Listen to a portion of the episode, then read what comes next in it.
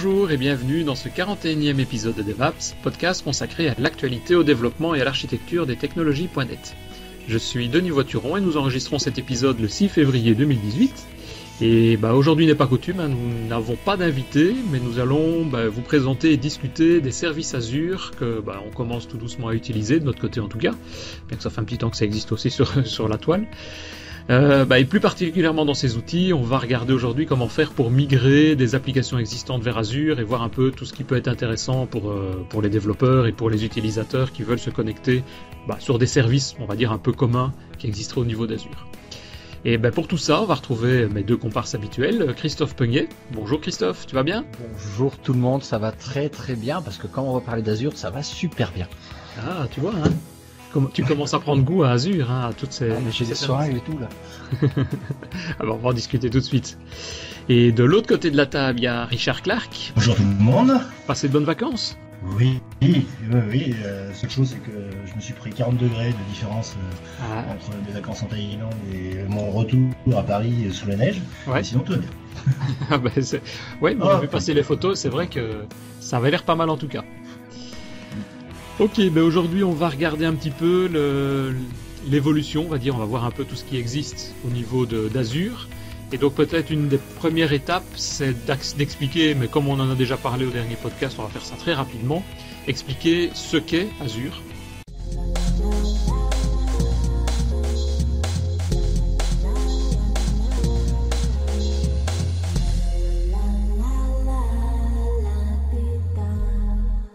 Donc ben voilà, on va commencer aujourd'hui par euh, d'abord présenter, puisqu'on va parler d'Azure, présenter ce service. Qu'est-ce que c'est Azure non.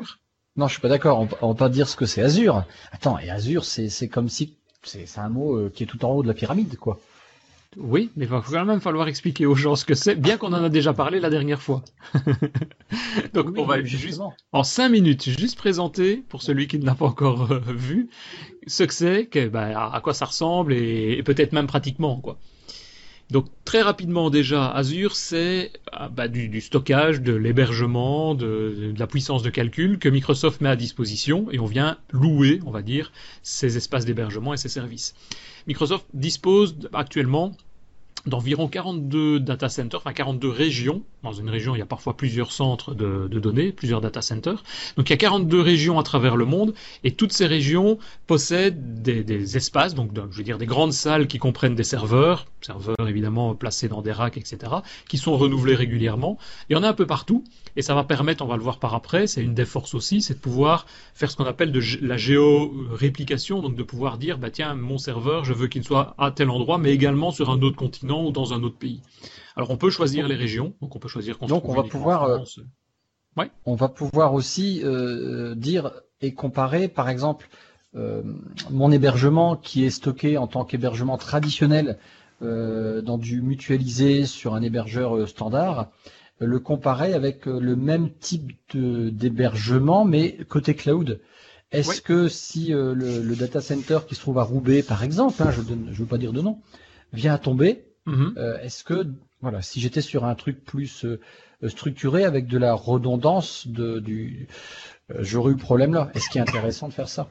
Ben justement, il y a moyen de le faire même, je veux dire, quasiment tous les fournisseurs le, réalisent, d'avoir cette possibilité de passer d'un serveur à l'autre, d'une zone à l'autre, d'un d'un continent à l'autre ou d'un pays à l'autre. Et donc, bah, si on a plus de panne, plus de courant d'un côté et qu'on a un incendie sur un data center, le fait d'en avoir d'autres et de pouvoir switcher quasiment de manière automatique, même pas quasiment, de manière automatique, bah, ça évite évidemment tous ces problèmes. Et donc, c'est comme ça que Microsoft, évidemment, après, il y a des services payants pour avoir ce genre de choses. Tout n'est pas gratuit non plus. Mais pour avoir des services tels que ceux-là, on peut arriver jusqu'à du 99,99 et je ne sais plus combien, il y a 3, 4, 5, 0, 5, 9 derrière, en termes de qualité. Donc on a la possibilité d'aller très loin au niveau de la qualité disponible sur les, sur les services offerts par Azure. Donc ça c'est plus l'aspect matériel, on va dire, sécurité, euh, mise, en place de toute l'infrastructure. Bah, Microsoft va pouvoir nous aider dans le cloud, dans celui d'Azure. Les autres c'est un peu similaire encore une fois, mais va pouvoir nous aider euh, sur la mise en place de tout ça. Faudra J'aime bien c'est que les Belges ils disent le mot cloud. Alors nous cloud c'est pas la même façon de penser. Nous on est pour une fois, pour une fois en France, on dit cloud. Ouais, je dis pas Cloud non plus? Tu dis Claude. Ah bon, bah il faudra que tu me reprennes parce que alors je le prononce pas bien non plus. Ça fait tout drôle en fait. tout de suite je me fais des, images là. Ouais, on va, parler, on va parler de Claude et de clown. pas de clown. pas de clown. Alors, ben, déjà pour expliquer un peu euh, le modèle cloud, ce que ce qu'on peut y retrouver, il faut peut-être voir un peu l'évolution et ce qui existe actuellement. Première étape, c'est ce qu'on appelle on-premise, c'est-à-dire avoir tout le système chez soi. Et dans le système, quand on a tout euh, au niveau de l'entreprise et tous les serveurs, les, connexions Internet, les logiciels, etc., ben évidemment, faut tout gérer manuellement, faut tout gérer soi-même. Alors c'est ce du boulot quand même, hein, et puis de la connaissance, et puis de la compétence. C'est ça. Et bon, il faut payer évidemment ces gens, il faut que ces gens se mettent à jour, il faut mettre à jour le matériel, etc. Donc, euh, mais l'avantage c'est qu'on a tout en interne et on a peut-être parfois une meilleure confidentialité des données. Le mot cloud à ce niveau-là, on-premise, je vois pas trop l'intérêt ou pourquoi il y a ce mot-là. Là, il y est pas. Pour moi, euh, il n'y a pas encore de cloud, bien qu'on en parlera peut-être. Microsoft fournit du, du, cloud hybride dans lequel on peut faire des passerelles assez faciles entre un environnement complètement on-premise et du de l'Azure, donc de passer d'un système à l'autre. Mais là, le on on-premise, il n'y a pas. Il n'y a rien du tout en termes de cloud. On n'utilise rien du tout, à part évidemment l'achat des logiciels et des serveurs, mais on n'utilise rien du tout de système externe. Ça, c'est des data centers privés. Privés, tout à fait. Donc, euh, moi, par exemple, j'ai des clients, ils me disent, moi, je veux bien votre solution, mais que si c'est stocké chez nous. Ouais, mais c'est cette solution-là. Tu installes ton serveur, tu installes tes disques, tu installes ton serveur Windows ou ton Linux, tu installes tes logiciels, tes réplications, tes données, euh, etc. Donc on a toutes les couches disponibles pour arriver à un système complet et il faut tout gérer soi-même. C'est ce qu'on faisait avant parce qu'on n'avait pas le choix et c'est ce qu'on fait encore régulièrement dans beaucoup d'entreprises actuellement. Alors voilà, après euh, on peut en discuter plein de fois, mais je vois pas trop les avantages à part euh, la redondance. Mais euh, si je prends un, NAS avec plusieurs disques durs en, en, comment on appelait ça en miroir là, c'est un nom, c'est en RAID. En RAID. Finalement, j'ai un cloud privé exactement la même chose on premise quoi. Ouais, sauf que si ta salle informatique elle a un incendie et qu'elle brûle, ben t'as perdu toutes tes données et tout ton système. Donc tu dois mettre en place des systèmes de backup extérieurs. Donc il y a toute une infrastructure qu'il faudrait pouvoir gérer, sans compter le temps d'inactivité du système dès qu'on fait une maintenance ou dès qu'on fait un, un, changement, je vais dire, de, dans l'infrastructure. Ouais. S'il y a 300 personnes derrière, elles arrêtent quoi. Donc, une des manières de passer dans le cloud, c'est d'abord ce qu'on appelle le IaaS, le infrastructure as a service.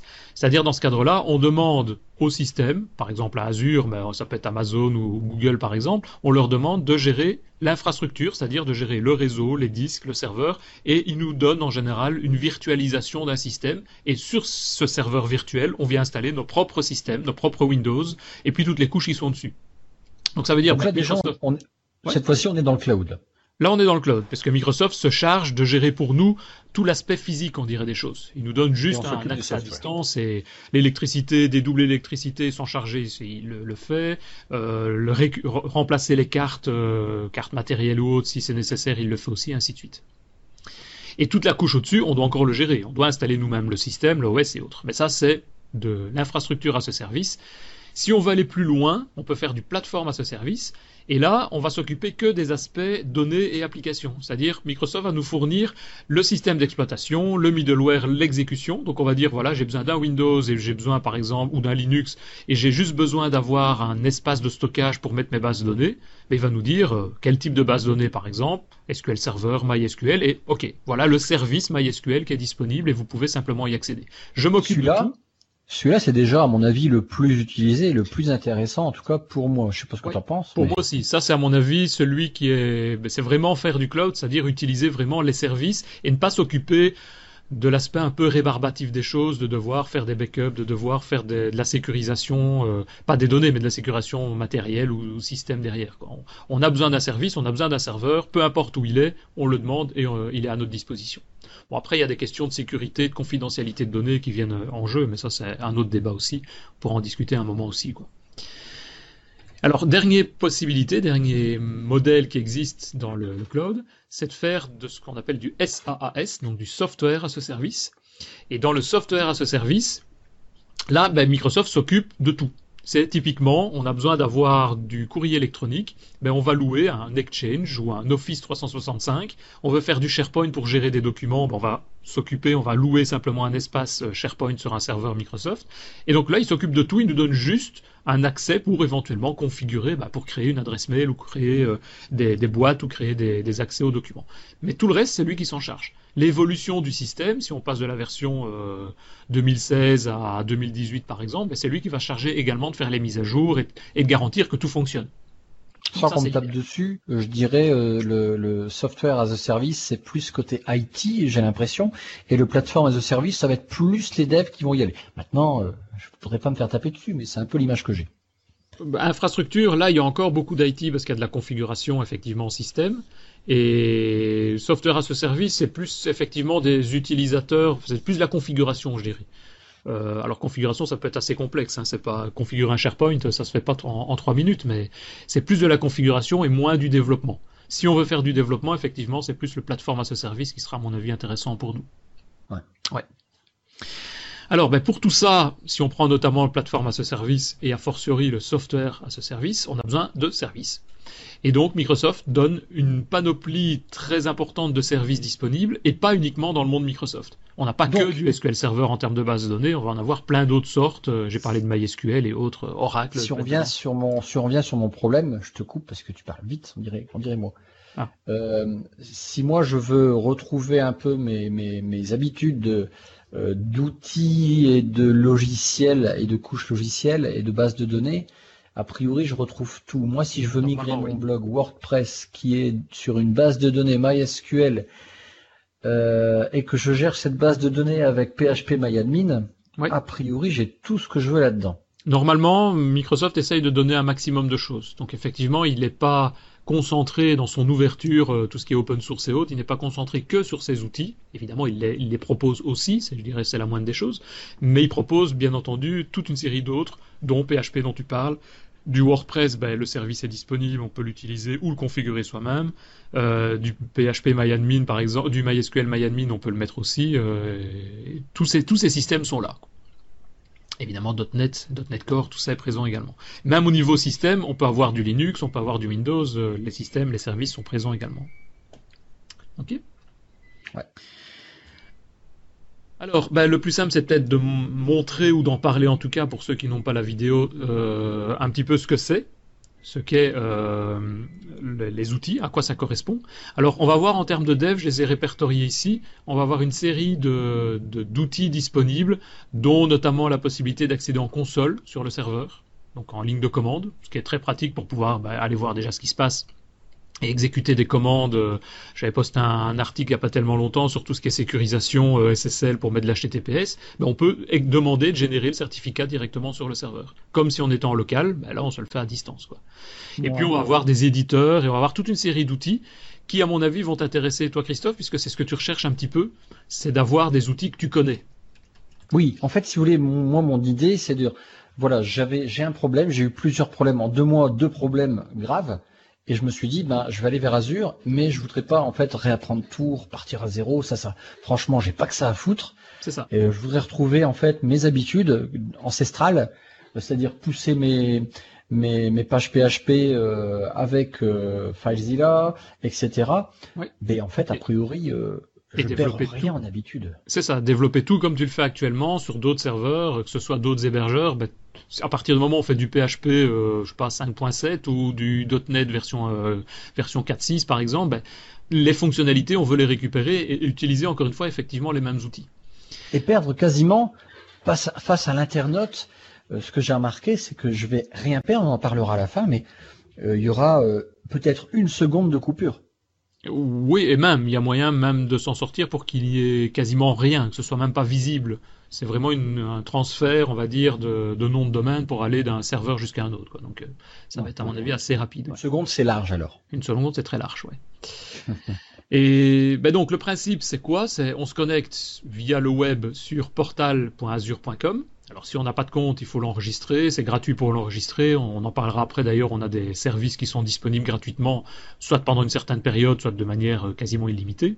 Et entre parenthèses, au départ, tu peux ouvrir euh, Microsoft, qui te donne 170 euros C'est ça. Et tu peux tester euh, pas quasiment tout, mais 70 euros, sachant que c'est énorme. C'est ça. 170 euros, c'est effectivement euh, très important pour pouvoir bah, tester, si on veut tester. Ce qui coûte le plus cher, souvent, c'est des machines virtuelles. Donc euh, avoir son propre système, et forcément plus la machine est importante, plus ça, ça revient cher. Et bah, avec euh, ce montant-là, il y a moyen d'aller effectivement très loin et de tester quand même pas mal de choses. Et je pense que c'est valable. On peut commencer à zéro. On peut commencer à zéro. Enfin, je veux dire, on peut commencer à faire quelque chose avec une dépense de 0 euros. Voilà. Oui, parce qu'il y a toute une série de services gratuits, dont le premier dont on va parler ici, qui est, à mon avis, pour ceux qui développent et qui veulent mettre quelque chose euh, sur le web, que ce soit un service web ou un site web, ben, le premier c'est le Application Service, le App Service, qui reprend tout ce qui est Web API, mobile, service, euh, service site internet et donc le plus simple pour pouvoir arriver là, c'est on appuie sur le bouton nouveau qui se trouve en haut du portail d'Azure, on fait une recherche soit par catégorie, soit on fait une recherche sur, euh, sur un nom. Donc par exemple, je recherche app service. Alors déjà le mot app service, moi ça m'a gêné. Tu vois, je veux dire, euh, je, reviens toujours dans mon, je regarde toujours ma boudinette, euh, mais moi je parlais d'un hébergement, je parlais d'une zone de stockage, et c'est là que sur Azure, bah, le nom, on va parler d'app service. Et pourtant finalement ça va être la même chose mais euh, je pense que c'est parce que mais si on fait une recherche même sur web web app par exemple on va retrouver app service dedans mais c'est ce que j'ai vu ouais, tout à fait mais ça m'a au départ ça peut choquer. Tu dis pourquoi je veux pas faire de, de web app? Mais oui et non, c'est parce que App Service, Microsoft a mis derrière ça tout ce qui est euh, application. Il n'y a pas que du web, ça peut être ben, que ce soit une web API ou des services REST ou des choses comme ça, ça se trouve derrière ça aussi. Du mobile avec des systèmes de notification, ça se trouve derrière. Donc dès qu'on a un espace d'hébergement, un serveur web dans lequel on va pouvoir communiquer avec l'extérieur, il a mis ça sur cette dénomination App Service. Alors ça se défend, ouais, tout à fait. Attention que ça change de temps en temps. Hein. Euh, je pense qu'ils possédaient pas ce nom-là il y a quelques mois ou quelques années d'ici.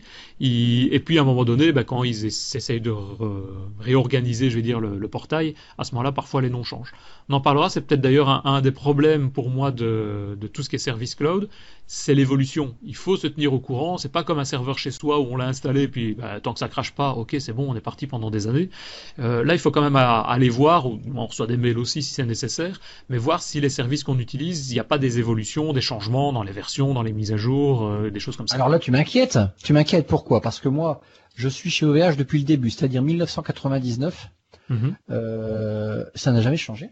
J'ai toujours eu mon, j'ai jamais rien fait évoluer, tout a toujours bien tourné. Ils ont fait évoluer le PHP derrière, mais ça se faisait euh, automatiquement où je pouvais revenir en arrière jusqu'à un certain point. Ça aussi. Et là, tu m'inquiètes en me disant ça. Non, ça je pense aussi. Mais imaginons que, par exemple, dans PHP, tu utilises la version, je veux dire une ancienne version, je connais pas, de, on va dire la 2 et qui font la mise à jour automatiquement, tu vas être prévenu comme quoi, bah, à partir de telle date, il y a une mise à jour. Si tu utilises une fonctionnalité exclusivement disponible dans la 2, ben, il va falloir à un moment donné quand même repasser sur ton code ou sur ton ta config pour dire ah ben je vais quand même vérifier si ça marche sur la dernière version, ah, la 5. De ce côté-là, oui, c'est normal, c'est normal, c'est la vie d'un c'est la vie d'un site. Tout à fait.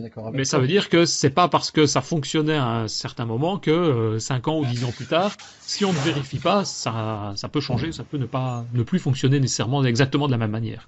D'accord, je te suis bien là. Donc si on choisit une web app, on a un petit écran descriptif de ce que c'est, et quand on appuie sur le bouton de création, il va juste nous demander ben, un nom de web app. Euh, je peux l'appeler euh, test DevApps.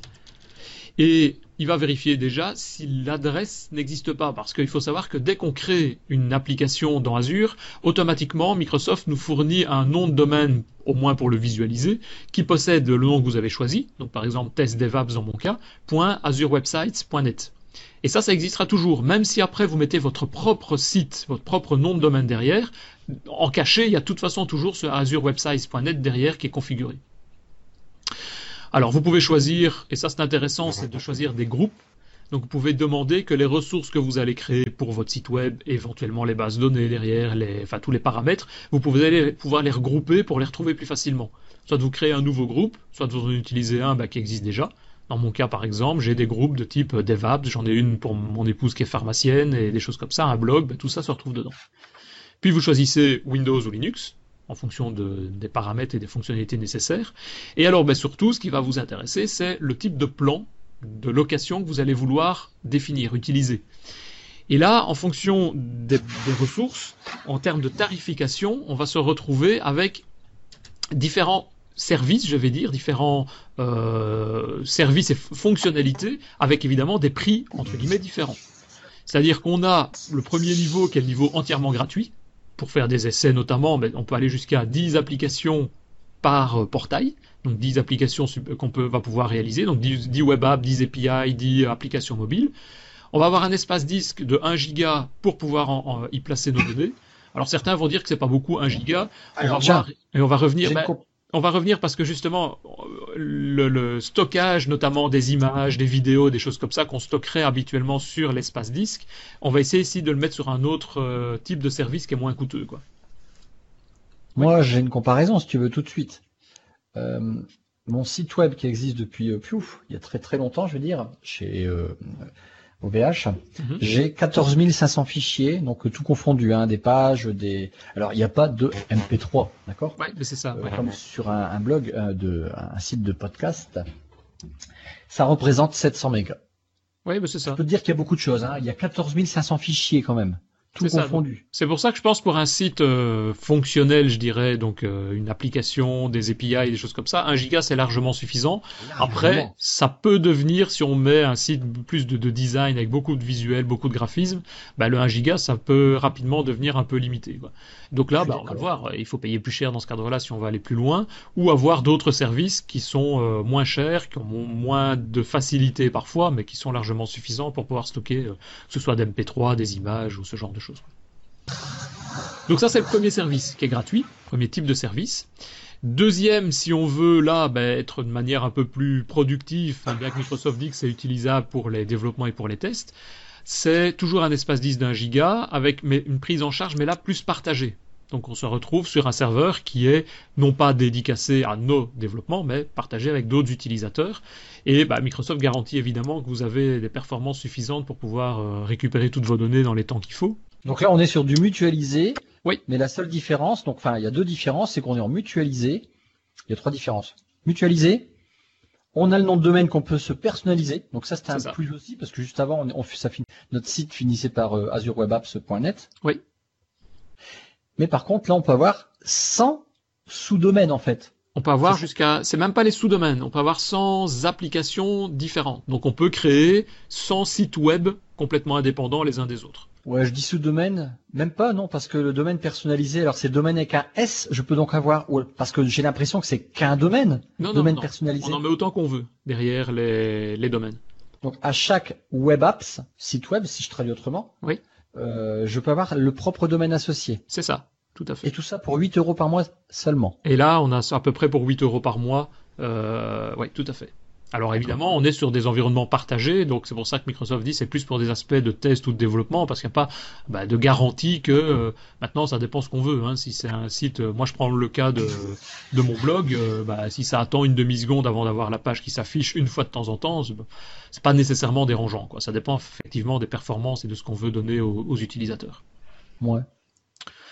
Et donc, ben, plus on va payer, plus évidemment on va avoir de services et plus on va augmenter à la fois en termes de quantité, ça peut monter jusqu'à des environnements euh, haute performance sécurisés de 1 Tera d'espace disque. Euh, avec un nombre illimité d'applications qu'on peut mettre en place et on a euh, tout isolement en réseau, isolement VPN, nombre de, nom de domaines personnalisés également. Et là, le maximum, c'est 182 euros par mois. Ben là, c'est la totale. C'est la totale. Avec ça, on fait tout. Par contre, tout ça, tout ça là, c'est mhm. sans base de données. Tout ça, c'est sans base de données, ouais. Euh, Donc déjà pour un WordPress, c'est limite mort quand même. Oui et non, c'est-à-dire que ah, je suis pas d'accord avec toi parfois. Eh ben, je vais reprendre un, exemple euh, concret.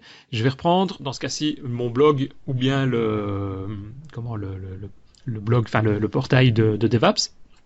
Mais si je reprends mon blog, on, a depuis quelques mois maintenant, dans une application, dans un, dans un app service, on a à notre disposition, Microsoft nous fournit un MySQL in-app.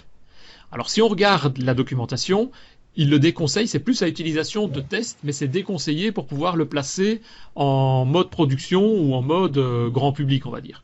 Mais en pratique, ça fonctionne. On n'a pas les performances d'une vraie, d'un vrai MySQL complet indépendant. Ça, c'est un autre service différent. Mais on, a quelque chose qui peut fonctionner. Et pour commencer, on pourrait commencer par là. Et puis, il y a des options d'exportation qui se trouve derrière l'AppSite qui va permettre de reprendre ben, cette, cette, base de données, MySQL par exemple, et de l'envoyer sur un service qui là va être un service beaucoup plus, enfin, plus cher évidemment, mais qui va être un service beaucoup plus intéressant et beaucoup plus performant. Donc voilà. Pour commencer, ça peut être, euh, ça peut servir, ça peut être utilisé. Oui, mais euh, c'est pas en bêta? C'était en preview, mais je ne sais pas si ça l'est toujours. C'est une bonne question. Dangereux les choses bêta quand même. Hein. Je suis, ouais, je suis pas certain. Oui, oui, c'est toujours. D'ailleurs, il le dit. Hein, les applications ne sont pas, c'est pas à destination des environnements de production. Hein. Cette, cette, application, ce MySQL INAP. Hein. Donc ça, je suis tout à fait d'accord. Et donc c'est pour ça que on a, si on rajoute on fait un nouveau et qu'on fait une recherche sur MySQL, on va retrouver le service MySQL Database, qui est un service fourni par Microsoft. Enfin, il y en a fourni par d'autres, mais il y en a un fourni par Microsoft, je ne sais plus où il est. Et, là, de mémoire, c'est une quinzaine d'euros, je pense, pour commencer. On a euh, une vraie base de données complète MySQL, disponible en production, dédicacée, avec les optimisations qu'il faut derrière. Exactement. Je tiens à faire une pub. Euh, euh, il y aura sur le biais de, l'épisode 6 sur mon blog, j'ai mis les captures écran de, vraiment transférer un WordPress traditionnel vers un Azure avec toutes ces captures écran là, euh, step by step, sans se prendre la tête. Et effectivement, c'est 15 euros par mois. Oui, c'est ça. Ça, ça peut être intéressant, euh, effectivement. Mais c'est beaucoup trop, comme je le dis. moi, tout à fait. Ça, je suis d'accord. Il faudrait une base un peu plus petite parce que j'aimerais, moi, 8 euros par mois, euh, ça m'irait pour une base de données même de 20 gigas, hein, s'ils veulent être un peu plus commercial et au lieu de faire 25 gigas, parce que euh, mhm. qu'est-ce que je te dis? Non, ouais, c'est 50 gigas, 50 gigas pour une base de données, la première, la plus petite, quoi. Mais à mon avis, pour faire euh, des tests, c'est plus utiliser le MySQL INAP. Et puis effectivement, après, euh, d'ailleurs, il y a des articles qui, qui, montrent comment faire pour passer de l'un à l'autre, hein, donc faire la migration de l'un à l'autre. Hein. Euh, oui, je suis de, je suis de retour. Et euh, vous avez fait la comparaison avec euh, donc les avec SQL Server. Pas encore. On n'a pas encore parlé d'SQL Server, non. On va on va y arriver. Parce qu'au niveau coût, c'est ben, c'est plus cher, c'est moins cher par rapport à MySQL. on va regarder ça. Je pense que SQL Server, il y a moyen d'avoir des bases de données plus petites qui sont moins chères. Mais mais je vais te dire ça dans une minute. D'accord. Je peux le reprendre. Il y a un slide avec ça. Donc on va y aller tout de suite. On a, ouais, pour SQL Server, on peut commencer avec une base de données dans un environnement basic. Donc il y a des DTU là, c'est l'unité, je veux dire, pour faire le calcul de la puissance du système. On a un espace de stockage de 2 gigas, donc c'est nettement plus petit. Et là, on est effectivement à 4 euros, à peu près 4 euros par mois. Alors ça c'est bien, mais ça m'aurait pas aidé pour la migration, si peut-être. Enfin, j'aurais peut-être dû faire du travail un petit peu plus conséquent au niveau des données que, que, j'allais réimporter. Ben, si c'est pour un WordPress, tu sais le, pas le migrer, puisque c'est une base MySQL à la base, tu sais pas la migrer telle quelle dans euh, un SQL database. Hein. Ah ouais, donc j'aurais été baisé quand même. Oui, il y a des services, euh, ça il faudrait que je retrouve, j'avais essayé à un moment donné, il y a des services qui transforment MySQL, donc qui doit se connecter sur, euh, qui transforme pardon WordPress qui se connecte sur une base MySQL pour pouvoir le connecter sur un SQL, un SQL Server, puisque SQL Database c'est SQL Server derrière. Donc euh, ça existe mais ça marche pour WordPress, mais dès qu'on arrive dans des extensions parfois un peu particulières, etc., c'est pas euh, c'est pas toujours l'idéal, quoi. Alors que si on se connecte sur un vrai MySQL, bah, évidemment, on n'a pas ce problème-là. D'accord. Mais pourtant, le, le, SQL reste, parce que vu, vu que je peux exporter en SQL, qui est ouais, énorme. C'est pas, moyen? non, c'est pas du standard. Euh, ils n'utilisent pas que le standard, aussi bien WordPress que d'autres, notamment SQL Server ici. C'est pas que le standard, que les requêtes standards. Donc, on pourrait créer, mais de temps en temps, donc ça marchera peut-être dans, je vais dire, 99% des cas, mais parfois il y aura peut-être une des requêtes qui va qui ne fonctionnera pas parce que derrière c'est pas adapté. Quoi. Ouais, dommage. Ouais. Donc, euh, mais il y a des, des, des, systèmes, je le mettrai dans les notes de l'émission, je vais le noter. Il y a des systèmes qui permettent de faire la migration de, de WordPress, enfin de MySQL, et, enfin plutôt de WordPress pour que WordPress puisse se connecter sur un SQL Server. Ça, ça peut, ça peut fonctionner aussi. Ok? D'accord. Alors, là, on reviendra effectivement sur les aspects des coûts. Maintenant, si je reviens au niveau des outils, au niveau des outils, quand on est sur un, puisque c'est ça qui nous intéresse au niveau développement, créer le, portail, encore une fois, ça prend euh, 5 minutes. Hein. C'est appuyer sur un bouton nouveau, on donne un nom, on attend quelques secondes et puis euh, le système est dispo. Par contre, une fois qu'on est dessus, ben là, on a besoin, enfin, on voudrait avoir accès à toute une série de services et de, de manières de développer qui sont un peu connues. Et donc, une des manières les plus utilisables ou les plus faciles, c'est de travailler avec les options de déploiement qui sont disponibles dans le, website, dans le site, et dans lequel on va pouvoir créer, enfin faire du déploiement de différentes manières, soit sur base des OneDrive, de, de Git et des choses comme ça. Donc, c'est-à-dire qu'on peut avoir des manières de configurer le portail pour qu'on puisse recevoir le contenu du site web directement par l'intermédiaire de ces différents services, que ce soit Git, que ce soit OneDrive, que ce soit Visual Studio par exemple. Maintenant, il y a un moyen plus simple, c'est d'utiliser directement les, le FTP. Et donc, on a dans les deployment credentials la possibilité de donner un nom d'utilisateur FTP et évidemment un mot de passe. Et je crois que c'est au niveau de l'overview qu'on va retrouver l'adresse, l'URL pour pouvoir venir faire l'accès en FTP. Et c'est soit du FTP, soit du FTPS. Et donc, une fois qu'on a ça, bah, on ouvre un FileZilla, on tape simplement le FTP et on va directement pouvoir se connecter. Ou FileZilla que tu n'as pas cité. Ou FileZilla que, que, je, viens de citer. il n'écoutait pas. Ouais, il n'écoutait pas. J'étais pas là. Mais c'est le plus simple. À mon avis, euh, c'est la manière la plus facile. On arrive, on a un espace avec un dossier et puis on, on se connecte dessus et c'est bon, quoi.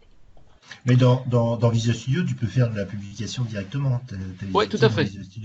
C'est ça. Au niveau publication, d'ailleurs, on a un bouton qui se trouve sur la première page de la, du, site, qui a un Get Publish Profile. Si je clique dessus, je vais télécharger un petit fichier XML avec tous les paramètres de configuration qui sont déjà tout prêts. J'ai juste besoin de le récupérer dans Visual Studio. C'est-à-dire dans Visual Studio, je fais un clic droit sur mon projet, je fais euh, Publish, et là, je peux importer ce petit fichier. Et il a tout. Il a tout l'accès, l'URL, les logins, les passwords, etc. Évidemment, faut pas le remonter et le donner à n'importe qui, ce fichier-là. Mais après, j'ai juste besoin de faire publish et lui va charger de tout prendre pour moi, de reprendre tout mon code et de l'envoyer. Là, c'est une partie du moment où on utilise Visual Studio. Si on veut être un peu générique et qu'on fait, euh, on peut faire du PHP dans Visual Studio, mais si on le fait à la main, ben on a un moyen avec FileZilla évidemment de transférer ce qu'on veut et de voir réellement ce qui a été transféré sur le serveur aussi. Voire d'accéder à des logs. Parce qu'au-dessus du dossier 3W euh, route qui contient le contenu du site web, en général au-dessus il y a un, dossier log qui contient ben, les, logs d'état de suivi de tout ce qui s'est passé sur le serveur. Et euh, alors ça, parce que moi j'avais fait de l'Azure vraiment au, tout début, il y avait la notion de staging, c'est-à-dire euh, tu avais la, possibilité de, de, voir ton site web tel qu'il devrait être. C'est ça. Ça, ça existe toujours. C'est ce qu'ils appellent maintenant des slots. Donc, on a un deployment slot. On peut en créer autant qu'on veut. Et on a un petit mhm. bouton. Dans mon cas, il est grisé parce qu'il n'est pas été activé. J'en ai pas défini des slots. Mais j'ai un petit bouton swap.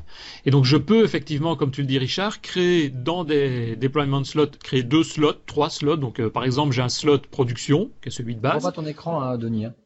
Au cas où ceux qui suivent, on est toujours sur la tarif. C'est pour. Ah, vous voyez pas l'écran? Non, non, pour ça, on reste sur tarification d'App Services. Normalement, vous voyez l'écran, le, portail Azure Non, non, pas du tout. Ça fait un bout de temps qu'on l'a plus. Ah, non, mais c'est ta connexion qui doit déconner. Ah, ça y est, maintenant je le vois. Ok, merci. Euh, donc ce que je disais, c'est que on a l'adresse FTP qui se trouve effectivement à ce moment-là au niveau du comment de, l'overview de la première page. Et pour venir au niveau, aux différents niveaux de déploiement, si on crée un site et que effectivement, par exemple, il est en production et puis on se dit tiens, je voudrais faire des mises à jour. Quand on a fait les mises à jour, on n'a pas nécessairement envie de le publier directement en production. On voudrait d'abord le tester ou le donner à des personnes pour que ces personnes vérifient. Et donc là, on peut créer des slots. Et dans le deployment slot, je peux créer autant d'environnements que je souhaite environnement de test, de qualification, de vérification, enfin que sais-je. Et ça me donne à chaque fois une sorte de sous-domaine, sous-URL supplémentaire derrière le azurewebsites.net. Je peux donc publier à l'intérieur de cet espace-là de manière tout à fait classique, faire tous les changements que je veux. Et quand j'ai décidé que, ok, maintenant ça c'était vérifié et ça doit passer en production, j'ai un bouton swap qui prend tout le contenu de cet environnement, par exemple de test, et qui va le swapper, qui va le transférer pour qu'il se retrouve dans l'environnement de production. Ça, c'est juste génial. Ça, Par contre, ça n'existe pas dans le, website euh, gratuit. Euh, c'est possible que ce soit une délimitation, ouais. Je pense qu'il faut avoir le standard, ou le, standard ou le, ouais, c'est ça. Il y a évidemment plus on a, plus on paye entre guillemets, plus on a besoin, plus on a des options supplémentaires pour ça. Ça, c'est vrai que c'est intéressant, surtout si on fait des développements, ben, je veux dire, euh, productifs ou pour des sociétés. Ben, on a besoin d'avoir dans ce cas-là des vérifications ou des états en tout cas de vérification que tout fonctionne correctement, quoi. Et on pourra faire ça presque pour tous les services. On va pouvoir avoir cette fonctionnalité, ce, swap, ce switch en question. Et surtout, c'est un swap, hein. donc c'est vraiment la, base donnée, enfin le, site de test qui se retrouve en prod, mais le site de prod repasse en test. Et ça, c'est intéressant parce que ça veut dire que si on se rend compte, malgré les tests qu'on a effectués, qu'une fois qu'on a fait ce swap, la production, elle fonctionne plus, pour une raison X ou Y, mais on va pouvoir quand même revenir en arrière en recliquant sur le bouton. C'est pas je supprime la production et je la remplace par une nouvelle version, quoi. Et ça, c'est une des choses que je ne pouvais pas faire sur mes anciens hébergements. Par exemple, actuellement, je suis en train de refaire tout le magasin de mon site mhm. et c'est très long. Donc, je fais ça sur des pages à part et après, je vais devoir modifier un petit peu bon les, redirections en HT, euh, au HT Access euh, officiel, mais c'est chiant parce que j'ai tout en double, enfin en double. Euh, je gère des doubles pages, tu comprends? C'est vraiment galère, quoi. Ouais, ouais, tout à Alors que là, j'avais, j'aurais ce système-là, bah, c'est nickel en fait. Je peux vraiment faire une, une, copie calque de, de, de, certaines pages et puis et puis les modifier, les vérifier. Ouais, c'est ça. Ah ouais, ouais, ouais, Alors dans les autres outils, l'outil dont j'ai déjà parlé, mais vraiment basique, mais qui est très rapide et très pratique à utiliser. Si je descends un peu dans la liste des différentes propriétés de mon site, dans la rubrique des développements, j'ai console. Si je clique dessus, c'est tout con, mais c'est simplement accéder, il faut attendre quelques secondes pour qu'on accède à une ligne de commande, et donc j'ai l'impression d'avoir une fenêtre DOS qui, qui, apparaît dans mon navigateur. Quoi. Et je peux faire des dires pour voir le contenu de mon dossier, je peux copier, je peux supprimer, je peux modifier, je peux exécuter des applications. Donc il y a des, programmes, évidemment, en ligne de commande, hein, pas des fenêtres. Hein. Mais donc j'ai des programmes qui existent pour faire du, de la compression, pour faire euh, de la génération de certificats SSL, enfin, toute une série d'applications classiques sont là. Et si elles n'y sont pas, tu peux, tu peux toi-même copier ton exe dans ton dossier avec FileZilla et puis venir l'exécuter. Donc ça peut être cool. Non? T'as pas l'air convaincu Si, si c'est bien, euh, c'est rigolo. Euh, slash le dire, slash W, ça faisait longtemps que je l'ai pas fait. Donc, euh. Ah oui, oui. surtout en ligne de commande, on n'est plus en mode graphique avec des fenêtres, ça c'est clair. Ouais. Mais il y en a de plus en plus. Hein. il y a de plus en plus d'applications, enfin de commandes pour faire toute une série de choses. Quoi. Si maintenant tu veux rester, et là je suis d'accord avec toi Christophe, si on veut rester de manière visuelle, notamment par exemple faire une modification, alors modifier en prod, c'est peut-être pas l'idéal, mais de modifier un paramètre de config ou des choses, comme, des choses comme ça, ça peut être intéressant. Mais juste deux crans en dessous, on a le App Service Editor, qui lui est en ah, preview. Mais bon, de toute façon, c'est pour modifier, donc s'il y a des petites anomalies, c'est pas trop trop grave non plus dans l'utilisation. J'appuie sur le bouton Go, et là, je vais me retrouver, à mon avis, après une phase d'authentification, je vais me retrouver dans euh, un éditeur en ligne quasiment la même chose qu'un VS Code en ligne, avec toutes les fonctionnalités, le code à droite, la liste des fichiers sur la partie gauche, je vais pouvoir transférer des nouveaux fichiers, je vais pouvoir modifier ces fichiers. Alors c'est vraiment ça, le, deuxième truc que j'ai adoré aussi. C'est vraiment, on est dans un VS Code online, c'est-à-dire euh, un Notepad++ euh, à la Visual Studio, et on fait tout en temps réel et on pousse en temps réel, c'est juste génial. Sincèrement, c'est encore une, un deuxième point que, que, j'ai vraiment euh, kiffé, comme diraient les plus jeunes. Oui, ouais, c'est ça. C'est tout ce qui se fait vraiment en, temps réel. Quoi. Donc, je vais le montrer ici. Euh, c'est super bien ce truc, c'est super, super, super bien. Je vais avoir un problème d'authentification avec euh, l'autre module. Donc je me reconnecte ici et je prends un peu plus bas, où est-il? Dans la rubrique des développements, outils de développement, voilà. En plus, on peut avoir une double page, un double écran, on peut avoir une page. C'est vraiment VS Code 100%. Moi, ça me tue. Ouais, c'est ça. Et on peut se connecter à Git si on veut pour récupérer son code, pour le transférer, pour le, remettre en place et ainsi de suite. Et d'ailleurs, euh, je me demande s'il y a des extensions là-dedans. Ça, j'en ai pas vu. Enfin, en tout cas, c'est génial. Franchement, c'est encore un gros, gros plus plus, quoi. Oui, ici, apparemment, il a un peu de mal pour se connecter. Je vais montrer juste au-dessus. Au-dessus, il y a ce qu'ils appellent euh, l'outil euh, outil avancé, qui s'appelle Kodoo. Et c'est un peu le même principe que ce qu'on a vu juste avant, c'est-à-dire on se connecte sur le serveur et on a à disposition ben, l'état complet du serveur, c'est-à-dire on peut voir euh, l'état des fichiers, les processus qui sont en mémoire sur le serveur pour voir s'il n'y en a pas un qui est en train de bouffer trop de temps ou pas. Et puis on a debug console, on on va retrouver une ligne de commande, donc un peu la fenêtre DOS dont je parlais tout à l'heure, mais avec au-dessus le contenu complet de tous les fichiers qu'on va pouvoir également manipuler. Ouais, j'ai pas trop, j'ai pas trop su ce que, à quoi ça pouvait me servir, ça. C'est juste des outils euh, plus de dev pour pouvoir accéder aux, fichiers qui se trouvent sur le serveur et voir euh, bah, si les données sont correctes. On peut les modifier également en ligne, on peut les, travailler. Quoi. Donc, euh, c'est je, dirais uniquement pour ça. Ouais, d'accord. Ouais, bon. Bah, c'est des outils pour éviter de devoir tout transférer en FTP, quoi, à mon avis. Ouais, d'accord. Des, des, outils de barbu là pour moi. Moi, ça m'intéresse pas. Ouais. Alors, on en a parlé, mais si on utilise MySQL, soit le MySQL qui est prévu dans l'app ici, soit en service distinct, on a à notre disposition le bouton Manage qui nous permet d'ouvrir le PHP MyAdmin, donc dans lequel on va pouvoir faire toute la gestion complète du serveur et c'est exactement, enfin dis-moi, toi tu l'as utilisé Christophe, c'est exactement le même PHP euh, MyAdmin que celui qu'on retrouve de manière classique je pense. Ah mais c'est le, ah oui c'est exactement le même, tout à fait. alors aucune, on perd rien du tout quoi. Alors par contre moi j'ai pas utilisé euh, le, le, MySQL in-app comme on a discuté tout à l'heure et que toi tu utilises. J'ai installé PHP euh, MySQL, j'ai été prendre la brique dans le, on fait nouveau, enfin dans l'extension de mon de mon web app, j'ai installé PHP MyAdmin et puis euh, ça se fait tout seul et pareil, c'est le bouton tout en haut là. Ouais, et un bouton pareil. C'est ça. Ouais, c'est ça. Je pense que c'est, oui, c'est vrai que je n'ai pas parlé, mais on a dans les outils de développement, on a aussi toute une série d'extensions qu'on peut ajouter. Je pense ah, que de base, moi, je n'en ai pas. Il y en a vraiment plein. Si j'appuie sur le bouton ajouter, il va charger les extensions. Ouais, et puis là, elle est tout en bas, tout en bas. Tu vas retrouver PHP MyAdmin qui m'intéressait, et puis voilà. Ouais. On a vu ici avec le, Skype, je sais pas si j'ai l'impression que ma connexion devient un peu plus lente. Oui, elle est un peu lente parce que je vais plus vite que toi avec une connexion de merde, donc. Ouais. Euh... Mon avis, ça doit être ça, ou il y a des problèmes pour le moment sur ma région, ou je ne sais pas. Alors après, dans une web app, euh, juste comme ça, tu es capable de me dire ce que c'est la partie mobile avec des tables, euh, les, Easy Tables, les, Easy API. Euh, c'est quoi cette petite partie là qu'on retrouve Oui. Où il n'y a rien dedans hein, par Ça, toute cette partie là, c'est bah, Easy API, c'est pour créer des API c'est-à-dire des API REST pour pouvoir se connecter au, site, on va dire, qu'on développe. Et le, avec le EasyTab, ça permet directement de venir euh, créer des, données de stockage, donc des tables de stockage, sans devoir créer une base de données, donc sans devoir faire un MySQL ou un SQL Server. On a des espaces de stockage où on va pouvoir directement mettre toutes les informations dont on a besoin dans une application. Alors, Pourquoi c'est marqué mobile? Ben parce que souvent c'est pour plus pour des aspects de, de, petites applications entre guillemets, c'est pas péjoratif, mais des applications qui ont besoin de moins de données. Tu as, une application mobile dans laquelle tu dois enregistrer le nom, le prénom, la date de naissance et quelques informations de ce type-là pour euh, retrouver l'utilisateur. Mais derrière cette rubrique-là, tu vas pouvoir créer cette table-là. D'accord, mais c'est pas des, c'est pas du SQL là. C'est pas du SQL, non, non, non, tout à fait. D'accord, donc là c'est un peu ce qu'on avait tout au départ, c'était les mobile services.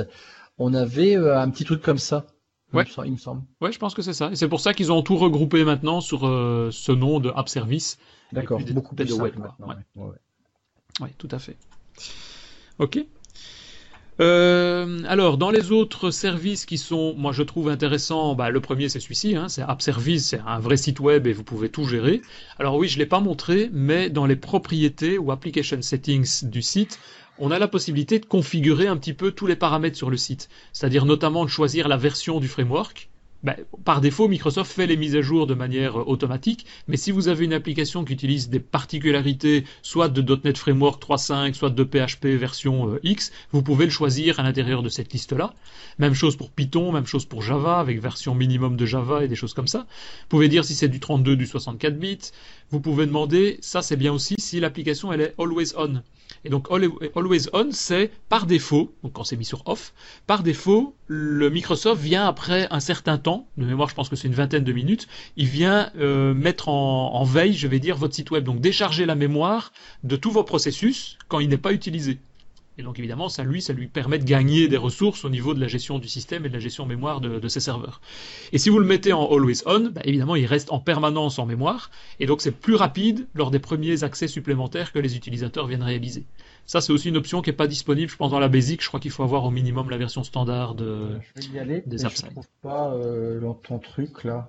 C'est la application settings. Attends, je, bah, je cherche, je cherche, je cherche. Ah voilà, paramètres de l'application. Excuse-moi, oui, oui, bah, oui, je travaille qu'en français. Exact. Oui, c'est vrai que. Molière, quel sera, Alors en fait, l'intérêt de mettre un always on sur off euh, bah, Par défaut, c'est le cas. Et pour moi, l'intérêt, je vais dire pour nous, à mon avis, c'est plus un intérêt pour Microsoft de libérer le, la mémoire. Mais je veux dire pour nous, euh, je vois pas trop l'intérêt. À part, ouais, euh, ouais non. À part se garantir que Pardon? Ça y est pas, mais je comprends pas, moi, pour un site web, ce que ça peut faire. Quelle mémoire d'un site web? Ben, Tout le process que tu, quand tu exécutes une requête, la première chose, c'est qu'il doit compiler la requête et éventuellement générer le code machine pour pouvoir mettre tout ça, et il met des morceaux de code en, mémoire, évidemment, pour pouvoir gérer ces éléments-là. Donc tout l'aspect euh, pré-compilation qu'il peut y avoir. Et donc souvent, si on le met sur off, c'est ce qu'on va se rendre compte, c'est que lors du premier accès, ben, le premier accès, ça peut être juste le lendemain parce qu'il l'a mis en, veille, ben, lors du premier accès, ça demande euh, quelques secondes ou quelques millisecondes pour qu'il remette tout ça en, mémoire et en ordre. Quoi. Donc là, c'est immédiat si jamais on le laisse sur on. Ouais. moi, quand euh, j'ai l'option, c'est-à-dire si c'est un site de type au minimum standard, c'est la première chose que je vais cocher, hein, c'est le mettre sur on. Moi, une chose que j'aime bien, bon après c'est du, c'est parce que c'est pas du mutualisé, c'est qu'on a les WebSockets, ça c'est intéressant. Euh, deuxième, autre chose que j'aime bien aussi en voyant cette page-là, c'est que tout en haut on choisit son framework.net et c'est aussi un autre point nouveau que je, je suis super content de trouver, c'est que je peux mélanger maintenant dans mon même site web des pages PHP et ASPX. Oui, exact. Ou Python et Java en plus si on souhaite. C'est ça. Oui, C'est-à-dire que tout doucement, je peux m'amuser à migrer dans un autre, une autre techno. Oui, ou rajouter, euh, bah, moi je prends le cas ici pour le DevOps, qui est euh, WordPress, donc c'est du PHP, et derrière j'ai rajouté des pages de gestion ou des pages supplémentaires en .NET sur le même site, dans le même ça, c'est vraiment sympa ça. Ça, ça peut être intéressant, effectivement, surtout pour une migration. C'est ce que Microsoft essaye de préconiser. Hein. Il y a, et d'ailleurs, il y a une série d'outils pour dire, ben voilà, faut pas recommencer tout, faut pas partir de zéro quand on veut faire de, de l'Azure. Vous prenez ce que vous avez dans l'état dans lequel vous l'avez, vous faites copier-coller ça sur un serveur, et a priori, ça doit marcher. Mais c'est ça, c'est un peu comme la pub McDo, quoi. Venez comme vous êtes. Si tu veux, ouais. Je vais pas comparer ça, que, pas comparer Azure à McDo, mais on peut, ouais. Ah. Et, dans les options de, de, de, Framework, tu disais, on peut choisir la, 4.7, la 3.5, etc. On n'a pas la version Core? Il n'y a pas la Core, euh, non, je veux dire encore qui est ici, non. Parce que si on fait du .NET Core et qu'on le met sur le web, euh, il est compatible a priori avec la 4.6.2, je pense. Mais donc, euh, il y a peut-être moyen de le configurer d'une autre manière, hein, ou de choisir des autres options, mais pas en standard en tout cas ici. D'accord. Mais de toute façon, ça pose pas de problème. Moi, les développements que je fais, je les fais en, projet de type .NET Core et on les publie euh, en framework 4.6.2 ou 4.7 euh, directement, quoi, sans changer, sans rien changer, puisque le .NET Core est compatible avec le framework 4.7. Question con. Euh, du coup, je peux même sur un même website deux bases de données différentes. oui, puisque les bases de données vont être dans des services différents. C'est-à-dire qu'on va... en fait, voilà, je peux mettre un, SQL Server en fait en même temps qu'un MySQL.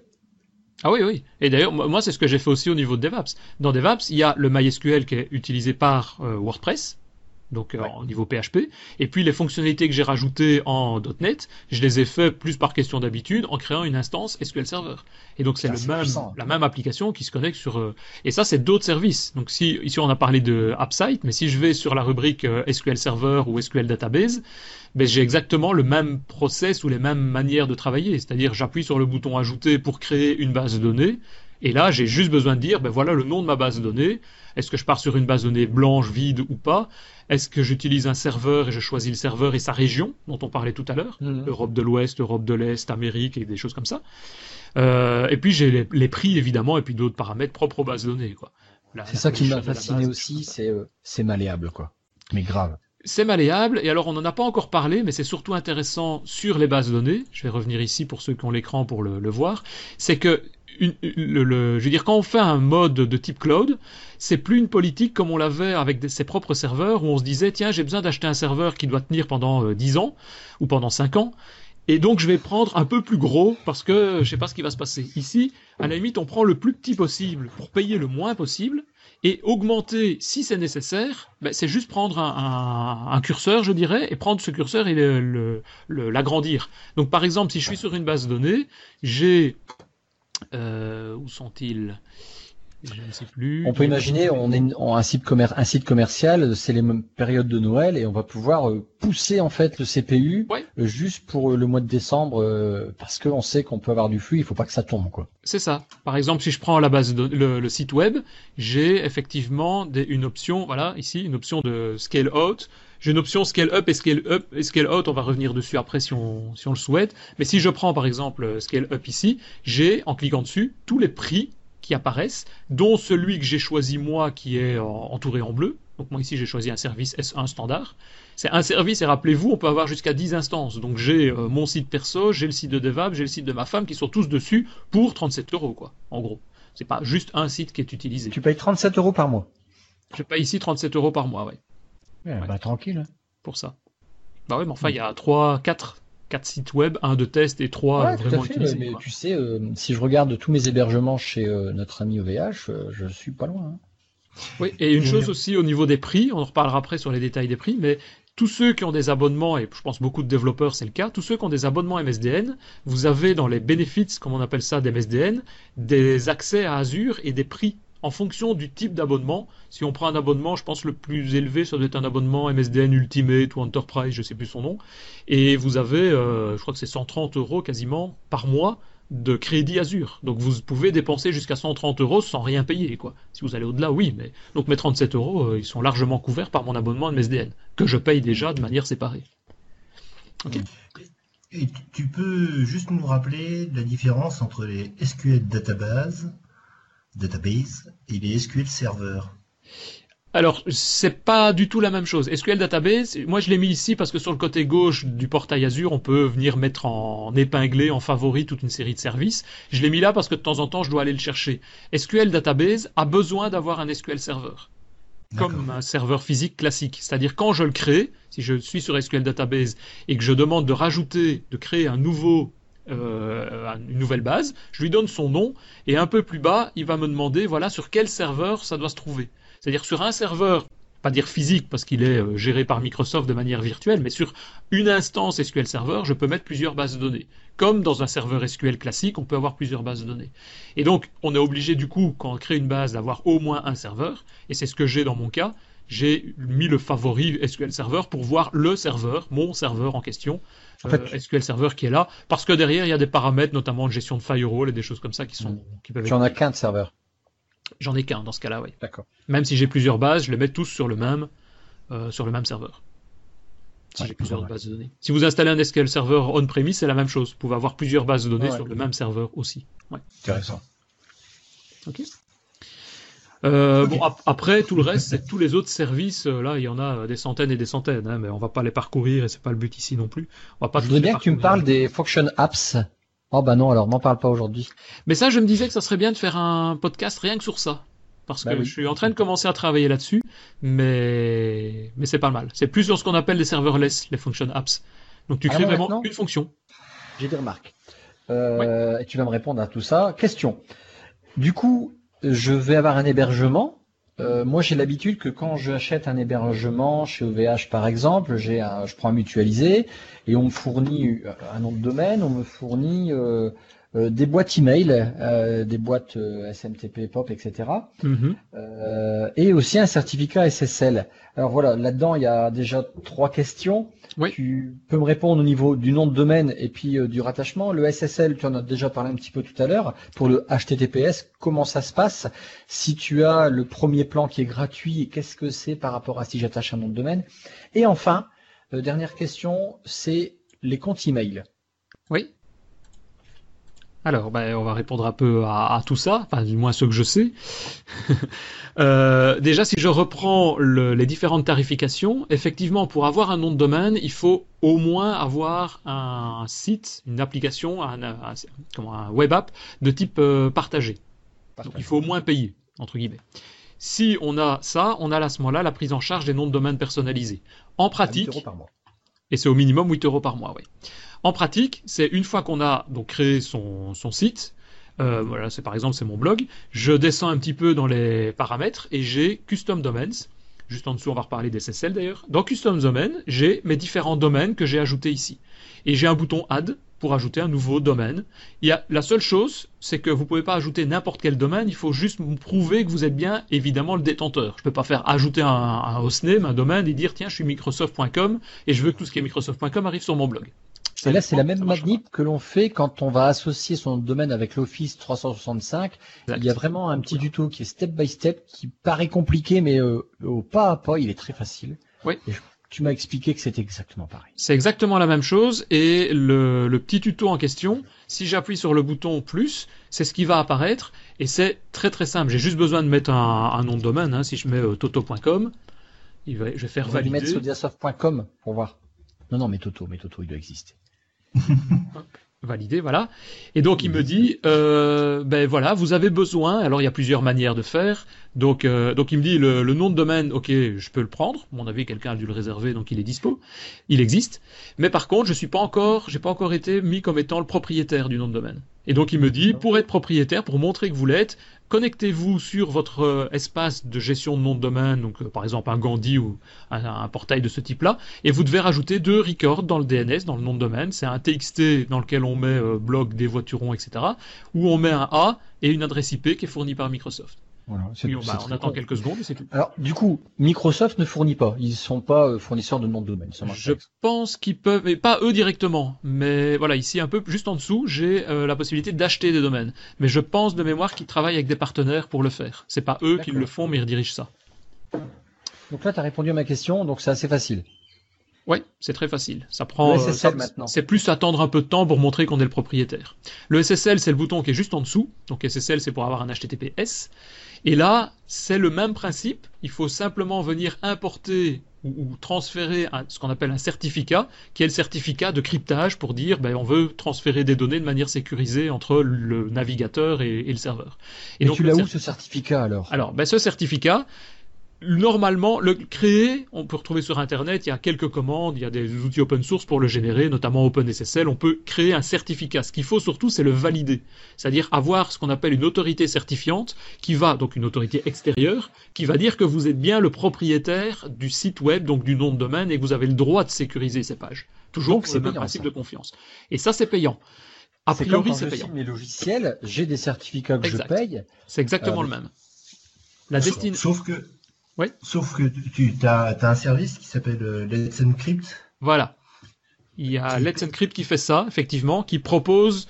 En fait, ce, qu'on quand on achète, on va dire, enfin qu'on demande à une société, à, une autorité certifiante de valider le certificat, ce qui se passe, c'est que l'autorité, elle vient donner une garantie. Et donc en général derrière, il y a euh, une, euh, comment on appelle ça, des il nous paye en cas de, problème, une assurance. Voilà, je trouvais plus le mot. Il nous donne une, garantie, donc une assurance que le certificat ne va pas être piraté ou autre. Et donc il y a, en cas de piratage par exemple, il, paye des assurances sur ça. Et c'est pour ça en général qu'on va payer plus ou moins. Et effectivement, Let's Encrypt, c'est un service gratuit dans lequel on, c'est une autorité certifiante qui autorise de faire ce genre de processus, mais sans évidemment vous payer si jamais il y a le moindre problème. Donc c'est, on va dire, à vos risques et périls. pour des sites, moi je prends le cas pour mon blog. Euh, je vois pas trop ce qu'il peut y avoir comme problème. C'est pas un site de vente euh, de commerce avec des échanges d'argent et des choses comme ça, quoi. Et grosse différence aussi, c'est que les transcripts, c'est maximum euh, 90 jours. Donc tous les trois mois, il faut en gros renouveler le certificat, alors que sur un certificat SSL classique, c'est souvent un an. Mais tous les ans, il faut revenir sur ce portail et le, le remettre, quoi. Non, je, je, parle de Let's Encrypt parce que le, le, gros, enfin, euh, vous savez euh, que je suis un accro à Angular et notamment euh, la, fabrication de, de progressive web apps.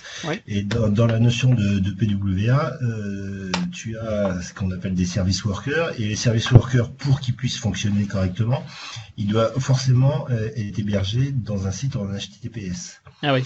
Ah Donc euh, là, je vois, moi, j'ai créé une, une application pour la, la, Fédération française de tennis, où il y a un service worker. Donc il n'était pas question que je m'amuse à payer les 45 euros par an ou ce genre de choses pour, euh, pour héberger ce, ce, ce, certificat. Mhm. Et, et, donc je suis passé par Let's Encrypt pour pouvoir euh, générer ce, ce, certificat et l'associer à mon site web. Donc euh, la question que je me pose, c'est que Let's Encrypt, pour l'instant, les seules solutions que j'ai trouvées pour euh, pour un, site web, pour pouvoir le, mettre en place, c'est des, projets open source. C'est un peu compliqué à mettre en, place pour le site web. est-ce que dans Azure, est-ce que tu sais s'il y a des facilités par rapport à Let's Encrypt qui commence quand même à un peu une norme, quoi. Oui, tout à fait. Si on va dans les extensions, dans les, enfin, si elle s'affiche et que mon, ma vitesse d'accès à Internet est revenue un peu à la normale. Dans les extensions, si on fait une recherche sur Let's Encrypt, il y a un, une extension qui permet de faire ça. Alors après, il faut la configurer. Donc euh, là, il faut rechercher un petit peu, mais si moi j'ai fait, il y a donc voilà ici je suis dessus, il faut regarder un peu, je sais plus où il est dedans. Je sais pas s'il y a un module de recherche là-dedans. Euh, enfin bref, j'ai mis il y a quelques jours d'ici un, un, post sur mon blog qui contient également le, la procédure mais manuelle pour pouvoir faire la création d'un certificat les Script, le créer, le publier sur Azure, mais de le faire de manière, il y a, il y a cinq commandes, hein, mais de le faire de manière manuelle, avec le problème qu'il faut le refaire tous les tous les trois mois. Là, avec ça c'est vraiment galère, hein, parce que après un certificat ça coûte quand même cher, c'est en moyenne par an euh, 170 euros. Hein. Ouais, tout à fait. Ah ouais, ouais. Donc, euh, bah, c'est ou bien on paye et on le fait tous les ans, ou bah, on prévoit, euh, je vais dire, une demi-heure tous les trois mois pour le faire, quoi. Mais, je veux dire, ça prend pas plus de temps que ça. Hein. Ouais. Ce que je veux dire, c'est que par rapport à OVH, enfin, je reviens là-dessus parce que je compare vraiment actuellement les deux. Euh, moi, il y a inclus le SSL. Hein. Avec la certification? Moi, mon, quand tu prends un nom de domaine chez OVH à 3 euros par mois, c'est inclus. Ah ben, ouais. Alors, euh, ça viendra peut-être les extensions plus tard sur euh, du Let's Script de manière plus automatisée, hein, mais pour le moment, il faut... je trouve que ça devrait être obligatoire finalement. Alors, il y a moyen de s'en sortir, mais pas avec son nom de domaine. Alors, je reviens sur ce que tu disais, Richard. Si tu dois appeler des webhooks, par exemple pour Angular, ou bien des Web API, mais à ce moment-là, peut-être de manière, on va dire entre guillemets cachée. Donc, l'URL se trouve dans le code. Il faut savoir que toutes les adresses, puisque par défaut on a une adresse azurewebsites.net, par défaut, Microsoft a le certificat pour ce nom de domaine-là, et donc d'office, votre site peut être accessible en HTTPS sur azurewebsite.net. Mais évidemment, c'est cette URL-là qui apparaît, donc c'est peut-être pas top quand vous faites des développements euh, en production. Quoi. Mhm. Mais pour des tests et autres, il euh, n'y a pas besoin d'acheter un certificat. Euh, vous accédez à votre site en HTTP ou en HTTPS avec exactement la même adresse. Il faut juste changer l'URL devant. Ok? D'accord. Euh, donc voilà, alors tout ce qui est base de données, on en a parlé pour SQL Database, MySQL avec le PHP MyAdmin qui est le plus simple, SQL Server, c'est le SQL Database qui est ici entièrement géré. Il y a quelques différences quand même entre le SQL Server classique et le SQL Database, hein, notamment pour des aspects de sécurité. On n'a pas nécessairement toutes les fonctionnalités, mais c'est vraiment des petits détails après de programmation. Mais regardez quand même si vous en avez besoin. Il y a des petits, il y a des petits tutos qui expliquent un peu les différences de ça. Quoi. Après, le reste, pour se connecter, c'est tous les outils tout à fait euh, classiques. Hein. Donc, on utilise, euh, ben, par exemple, SQL Management Studio pour se connecter sur une base Azure, sur une base de données Azure. Donc, c'est exactement le même principe. On ouvre SQL Server Management Studio, on choisit simplement le type de, de serveur sur lequel on veut se connecter, et on va ensuite faire les requêtes exactement comme si on était sur un serveur en local. Donc, par exemple, voilà, je peux me faire une connexion ici sur un serveur. Et oui, voilà, l'écran que j'obtiens ici, c'est une règle firewall pour ceux qui voient la vidéo, c'est que par défaut, dans les bases de données en tout cas, dans SQL, on ne peut pas se connecter automatiquement, il faut activer le firewall qui se trouve sur Azure, le firewall associé à notre DB, pour autoriser mon adresse IP locale pour se connecter sur le serveur. Donc soit je me connecte avec mon compte et je demande au logiciel de le faire pour moi, soit je me connecte sur le serveur et je viens rajouter, c'est ce que j'avais fait la fois passée, c'est pour ça que j'ai le favori SQL Server ici. Donc je, choisis le serveur SQL, je vais dans la rubrique des firewalls, il me dit ah tiens vous êtes connecté avec un client qui a cette adresse IP là pour l'instant, je lui dis ajoute-moi cette adresse IP à mon serveur euh, à mon serveur Azure, à mon serveur de base de données. Il me dit ok c'est fait et puis là je peux réouvrir mon euh, outil euh, SQL Management Studio et je vais pouvoir me connecter euh, sur ce serveur. Je ne sais plus si c'est bien celui-là que j'ai pris. Oui, voilà. Et je me connecte dessus et je vais avoir ma base de données qui va apparaître et je peux faire toutes les requêtes SQL classiques euh, sans aucun problème. Évidemment, ici, je vais retrouver toutes les tables qui sont propres à, au podcast, qui sont propres à la, à la, base de données du podcast dans ce cadre-ci. Ok Donc ça, c'est l'intérêt, c'est qu'on utilise exactement les mêmes outils que ceux avec lesquels on veut travailler habituellement. Alors juste un dernier service. J'avais parlé tout à l'heure de, de l'espace qui se trouve dans les applications, les app services. Si on prend du stockage, c'est pas le plus intéressant. Si je reviens sur le, slide sur les app services, on voit le minimum en gratuit c'est 1 giga et ça va jusqu'à 1 tera, mais on paye 180 euh, euros pour, euh, pour du stockage, ça revient cher. Donc si vous voulez stocker du contenu, accessible évidemment. Je veux dire, on peut euh, le retrouver, mais plus difficilement. C'est pas du copier-coller, c'est pas du file, euh, c'est pas du disque classique. Mais le plus simple, c'est d'utiliser les tarifications de stockage Azure. Et là, il y a plusieurs moyens de le faire. Il y a soit le fichier classique ou des disques gérés. Et là, on voit des disques gérés. Une tarification, c'est globalement 4 gigas par mois. Mais avec l'avantage qu'on a un accès comme si on était sur un disque local, quoi On a un partage réseau quand on est sur son PC, on copie en faisant copier-coller depuis l'explorateur de fichiers et on se met dessus et tout fonctionne. Euh, et c'est des disques ultra rapides qui se trouvent de l'autre côté. Mais c'est quand même 4 gigas par mois, c'est pas donné non plus. Par contre, et si je prends le cas des podcasts ici, il y a, dans le DevApps, il y a des MP3, il y a des MP4 qui sont évidemment assez volumineux. Donc au fur et à mesure du temps, bah, ça prend de la place, ça prend plusieurs gigas. Et eh ben, le plus simple, c'est de faire des objets de type ce qu'on appelle des blobs, blob storage. Et là, ça revient en gros à 0,2 cents par giga par mois. Et donc ça coûte quasiment plus rien. Quoi. Moi, si je regarde, c'est pas ce qui me coûte le plus cher au niveau du, des, podcasts. Ça me pour elle vient à 2-3 euros pour euh, tout le téléchargement et toute la gestion qui est faite derrière. Mais c'est pas du copier-coller, c'est pas en termes de simplicité, c'est parfois entre guillemets un peu plus compliqué, pas énormément, parce qu'il y a des applications qui existent, notamment Azure Explorer, et ça, je pense que c'est de mémoire, je crois que c'est Redgate pour aller voir dans les, paramètres d'About par après. Mais donc, si je prends Azure Explorer, ça me donne une sorte d'outil qui me permet d'accéder très facilement à tous les MP3, à tous les MP4 de mon espace de stockage. Et si je veux en rajouter, ben, je fais juste un clic droit upload ou je fais un copier-coller depuis mon, mon explorateur de fichiers pour le mettre directement dedans. Mais je pensais que les blobs, moi, c'était euh, dans un dans une base de données. Je veux dire que c'est dans, dans du SQL. J'avais une partie et ça, c'est une partie blob. Et du coup, pour y accéder, je devais faire une requête pour euh, extraire ce blob. Alors oui et non oui, tu as raison, ça se trouve pas dans des disques, ça se trouve plus dans une notion, c'est pas du SQL Server, mais dans une notion en quelque sorte de, de, de, propre à Azure, cache de base de données propre à Azure. Et oui, pour y accéder, mais moi c'est ce qui m'intéresse, et souvent dans des sites web c'est le cas, c'est, je crois que c'est copy-paste ou si on prend les propriétés, on a accès en faisant un clic droit sur le fichier que je viens de transférer, je peux faire un clic droit, accéder aux propriétés, et je vois son URL d'accès direct qui est une URL sur euh, blob.core.windows.net, etc., avec son identifiant, par exemple. Mais donc, c'est dans une base de données alors? Chez Microsoft, c'est l'équivalent d'une base de données, mais c'est pas du SQL, tu sais pas faire des requêtes de la même manière. Hein. Ouais, donc finalement, c'est extrêmement facile à utiliser. À, utiliser, c'est créer des dossiers, c'est un clic droit et je fais un nouveau, nouveau blob container et je mets mon fichier dedans et créer un nouveau fichier, euh, le placer dedans, je fais un clic droit dessus, j'ai une option pour euh, transférer j'ai un copy-paste, ben voilà, il est là au-dessus, un upload, qui va permettre de venir rajouter des. Alors il y a différents types en fonction des cas, mais bon, dans la majorité des cas, c'est des blocs. Donc on vient rajouter un fichier de type bloc à l'intérieur du système. Les autres types, que ce soit des pages, des happen blob, etc., c'est plus pour des aspects de, rapidité d'accès. Donc euh, c'est plus des détails, quoi. Ben, dans un site web, on fait un bloc et ça marche euh, sans problème et ça marche très très bien, quoi. Donc voilà, et ça, ça me permet moi de stocker ici tous les fichiers euh, MP3 euh, qui font euh, bah, globalement 60 mégas pour chaque fichier MP3, sans compter les MP4 qui eux sont à, plutôt à 200 mégas par fichier. Donc ça, ça augmente et donc heureusement, j'aurais quasiment explosé les, quelques gigas de, disques si j'avais voulu utiliser ce, processus. Et Azure Blob, c'est combien par mois ça? Azure Blob, c'est 2 cents, 0,2 cents. 0, ouais, c'est rien du tout. Ah non, par giga. D'ailleurs, on, va le voir, je pense que j'ai bah, mis par après. C'est au niveau du trafic. Hein. C'est pas, c'est pas au niveau de la, quantité euh, stockée, c'est au niveau du trafic. C'est plus euh, au niveau du trafic qui est. Le, je crois que le stockage en lui-même n'est pas facturé, c'est effectivement le trafic qu'on va, qu'on va récupérer.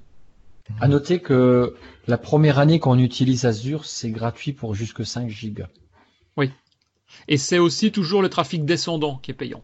C'est-à-dire le trafic montant, donc euh, bah, c'est pas celui-là qui coûte le plus cher. Celui que vous, quand vous mettez du contenu sur un serveur, c'est celui-là en général Microsoft ne vous le facture pas, c'est quand vous récupérez le contenu.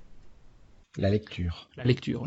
comme nous, on a 250 euh, 000 euh, auditeurs par épisode. Euh, c'est mort. Ah. Ça, commence à être cher, quoi. Voilà. C'est chiant. en fait, il faut éviter de se faire référencer. Il faut éviter tout ça. Hein. Interdisez tous les robots aussi. C'est pour, pour, ça qu'on se fait référencer que chez Bing.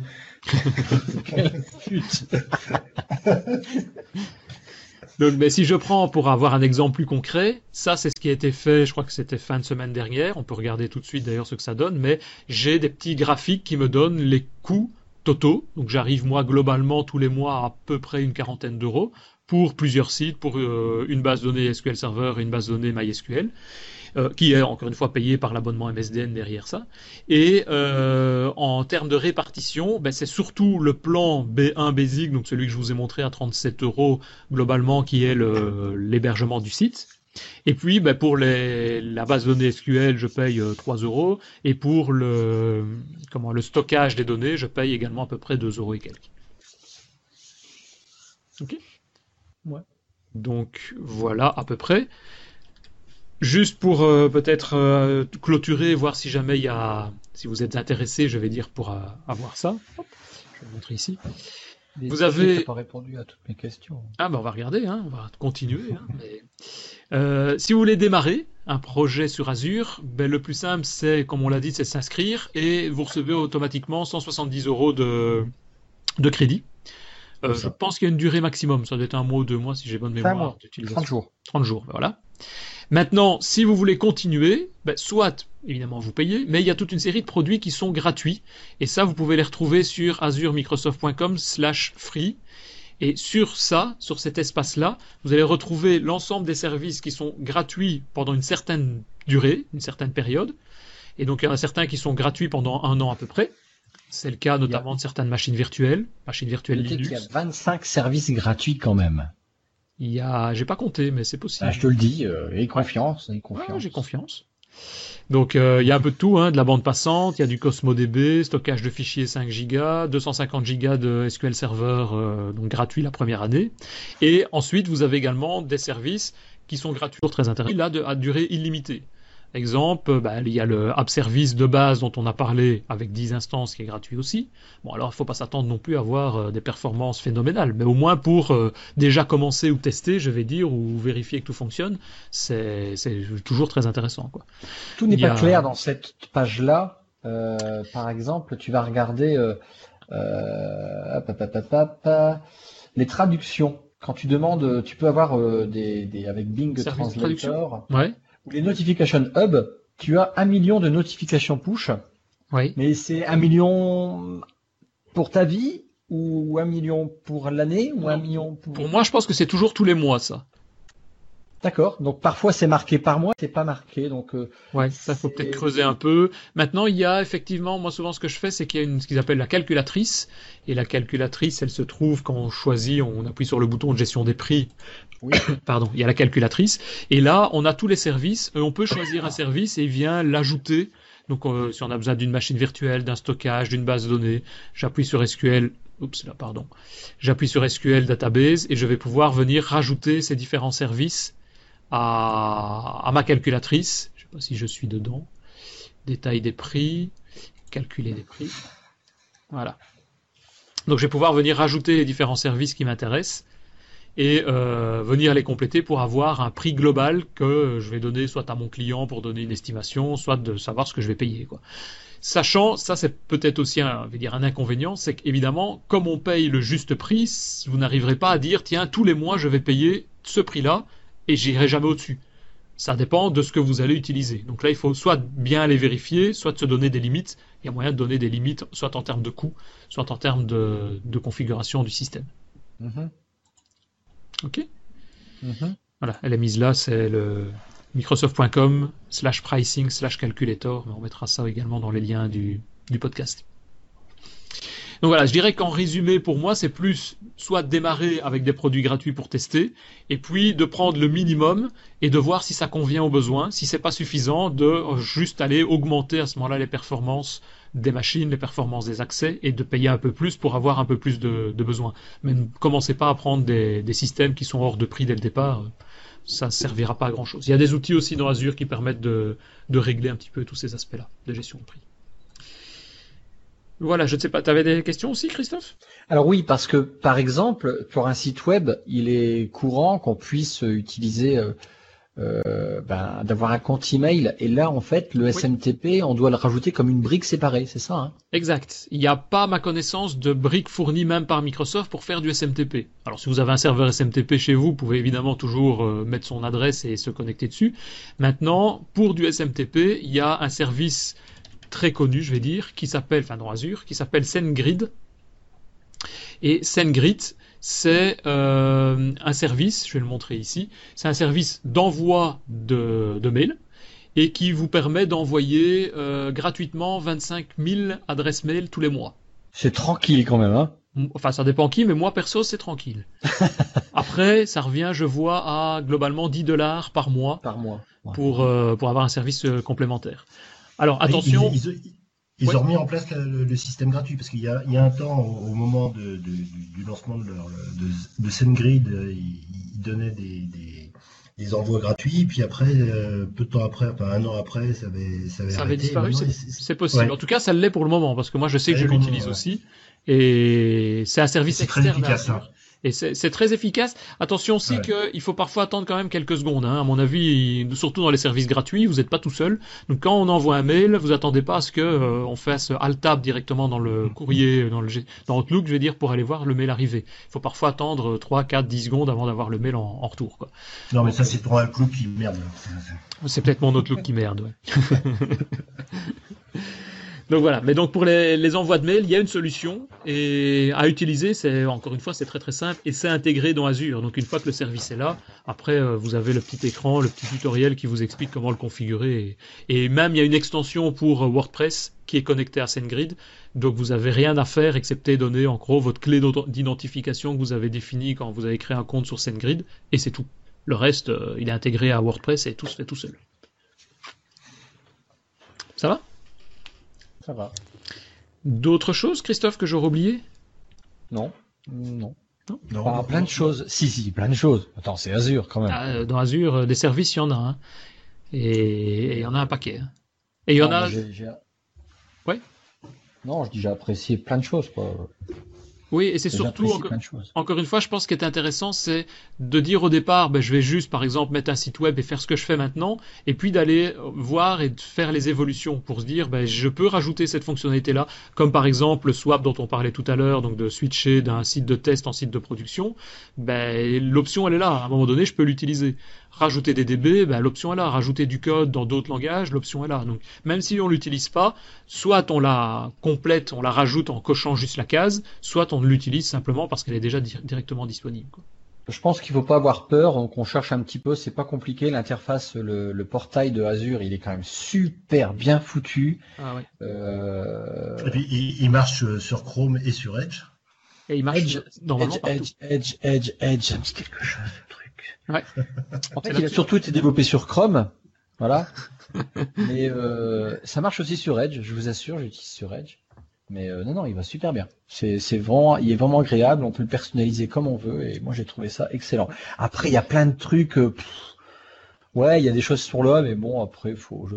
Après, c'est en fonction des besoins, hein, c'est clair. Ouais, c'est ça. Ouais. Il y a le monitoring aussi dont on n'a pas parlé. Il y a des outils pour voir un peu le nombre de requêtes qui passent. Là maintenant, tu vois, j'aimerais bien qu'on fasse après un épisode sur euh, bah, sécuriser son site web mhm. euh, ou son web app, euh, faire attention à, quoi. J'ai vu qu'on pouvait utiliser des tâches, des, web tâches, enfin ils appellent ça des tâches de, site. Il y a plein de choses comme ça qui m'intéressent. J'imagine que c'est des, scripts cron, vous savez les cron, c'est RON. Je crois ben, que c'est ça, mais je suis pas sûr.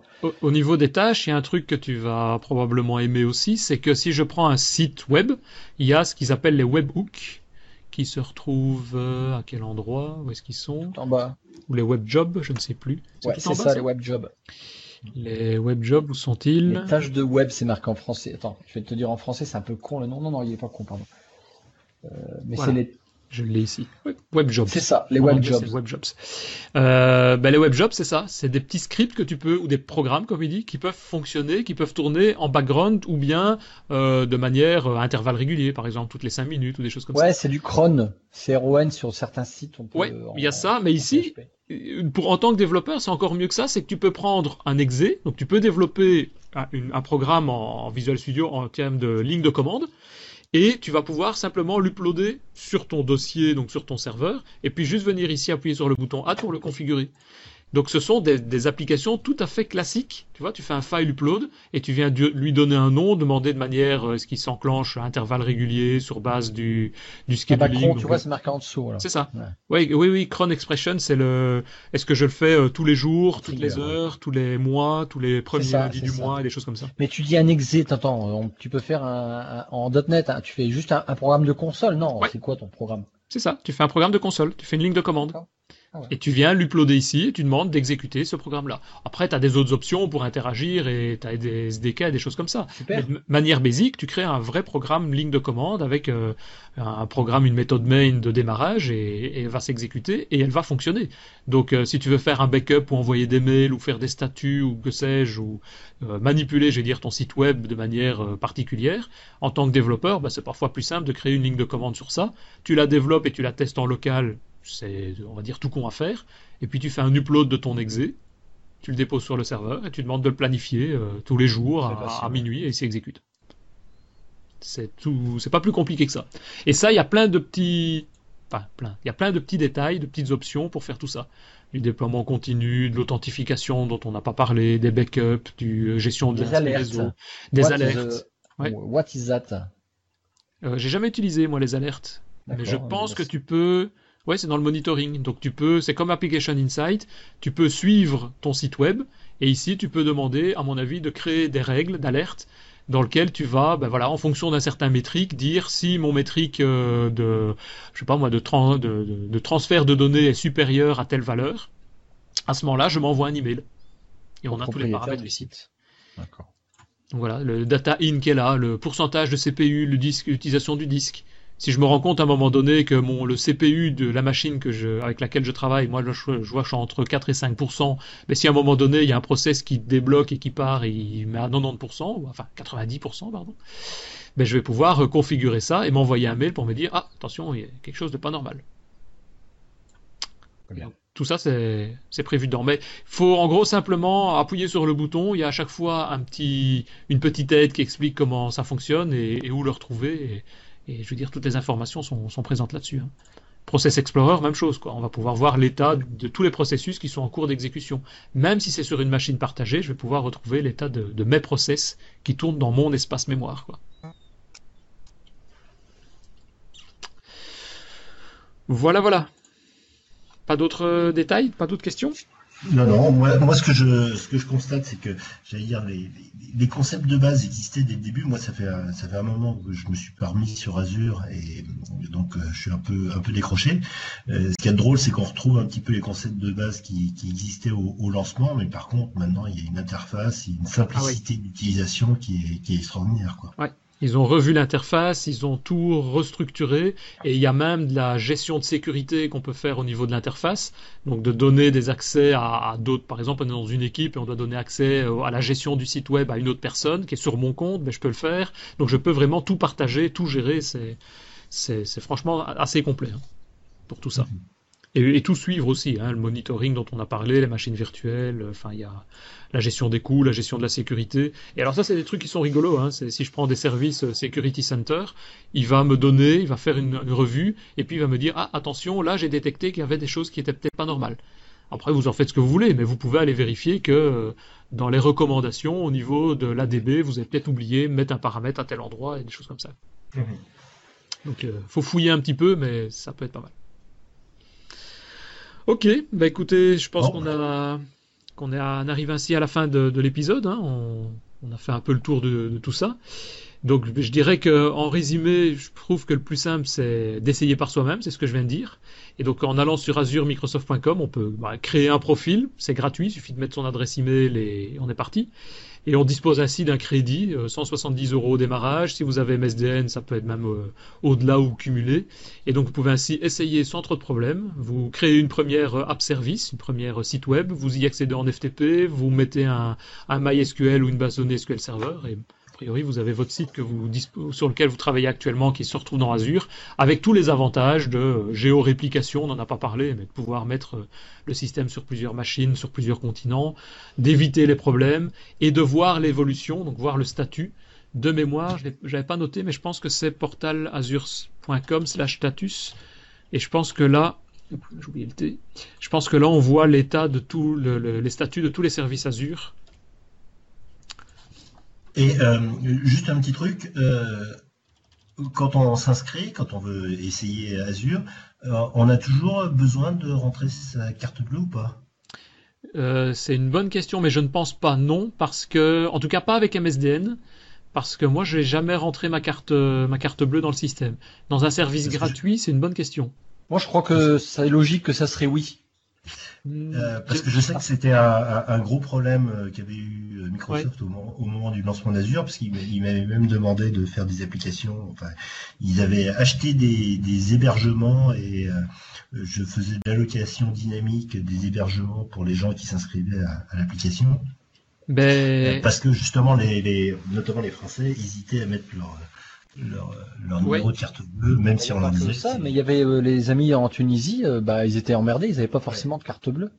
Mais je pense que on n'est plus obligé maintenant parce que de mémoire, mais à vérifier, donc à prendre avec des pincettes ce que je vais dire, mais je crois qu'on n'est pas obligé parce qu'on peut payer aussi par virement, c'est-à-dire qu'on reçoit la facture et qu'on paye du coup après. Je pense que ça c'est faisable. À 60 jours. ça, je sais pas à quelle durée. Mais euh, je sais parce que... à, 120, 25. Moi, j'ai des, des, clients qui n'ont même pas de carte, de carte Visa ou de carte bleue et, et ils m'ont posé la question. Donc, je vais de façon devoir vérifier ce point-là, mais je pense que c'est le cas, qu'on n'est pas obligé. Ok, bah super.